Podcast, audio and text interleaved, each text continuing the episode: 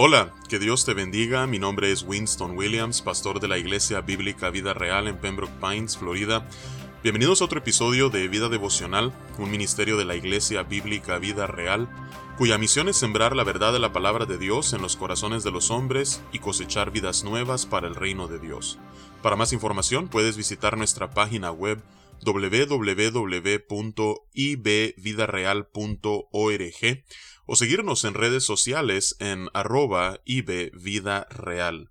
En este día estaremos meditando en el Salmo 108. Una vez más nos encontramos con que el autor de este salmo es el rey David, y en realidad no es un salmo nuevo, es una combinación de porciones del Salmo 57 con el Salmo 60.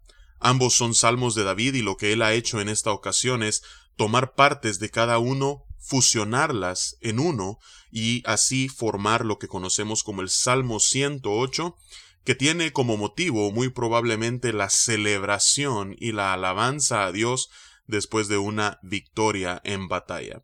Así es que vamos a darle lectura al Salmo en su totalidad y luego meditaremos en dos partes principales que encontramos en él. Dice la palabra de Dios, Mi corazón está dispuesto, oh Dios, cantaré y entonaré salmos. Esta es mi gloria. Despiértate, salterio y arpa, despertaré al alba. Te alabaré, oh Jehová, entre los pueblos, a ti cantaré salmos entre las naciones. Porque más grande que los cielos es tu misericordia, y hasta los cielos tu verdad. Exaltado sea sobre los cielos, oh Dios, y sobre toda la tierra sea enaltecida tu gloria para que sean librados tus amados, salva con tu diestra y respóndeme. Dios ha dicho en su santuario, yo me alegraré, repartiré a Siquem, y mediré el valle de Sucot, mío es Galaad, mío es Manasés, y Efraín es la fortaleza de mi cabeza. Judá es mi legislador, Moab la vasija para lavarme, sobre Edom echaré mi calzado, me regocijaré sobre Filistea. ¿Quién me guiará a la ciudad fortificada? ¿Quién me guiará hasta Edom? ¿No serás tú, oh Dios, que nos habías desechado, y no salías, oh Dios, con nuestros ejércitos? Danos socorro contra el adversario, porque vana es la ayuda del hombre.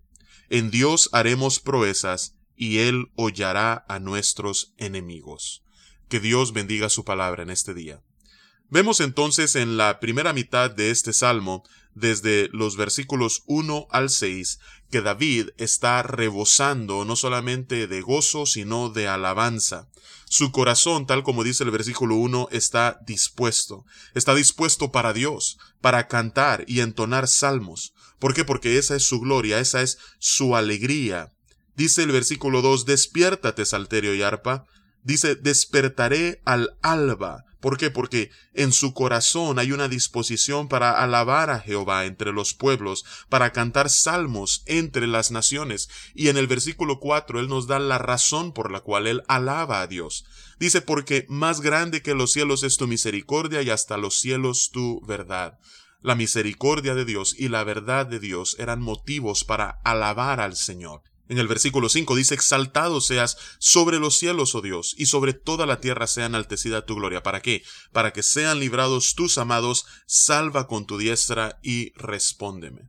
David está alabando a Dios, está exaltando a Dios, está maravillado por la misericordia y la verdad de Dios y la disposición de Dios para poder librar, para poder salvar con su diestra poderosa a los suyos.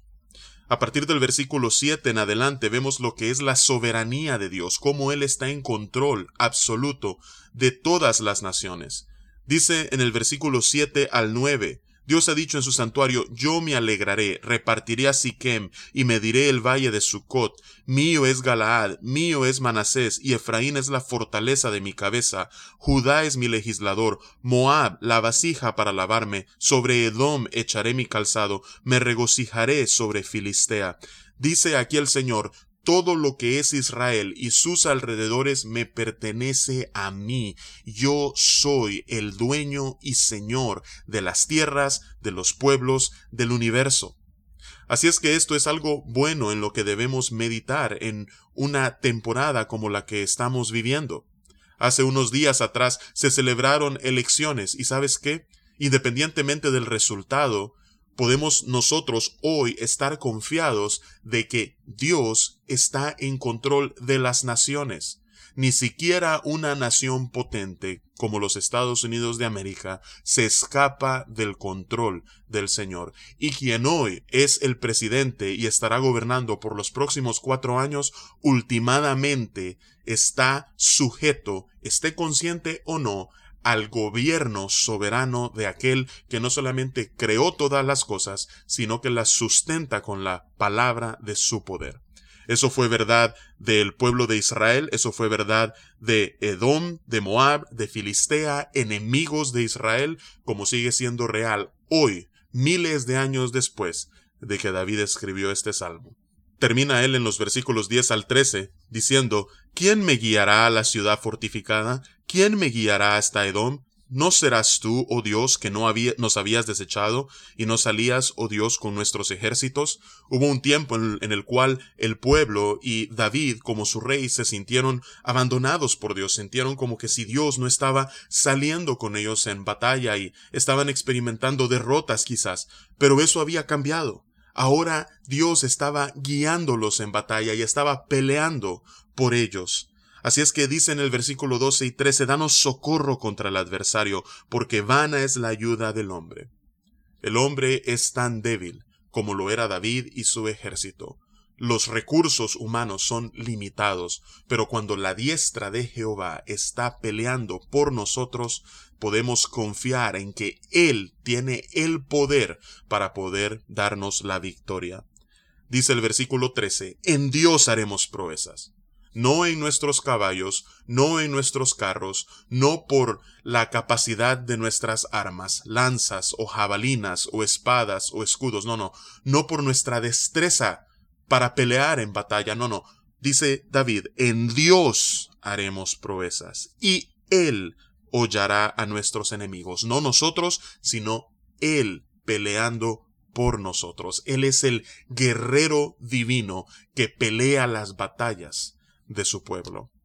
Así es que vamos a orar en este momento y vamos a exaltar a Dios, al igual que lo hace David aquí, a disponer nuestro corazón para alabar a Dios por su misericordia, por su verdad, por su soberanía y por ser aquel a quien nosotros podemos acudir en busca de socorro para ser liberados de nuestros enemigos.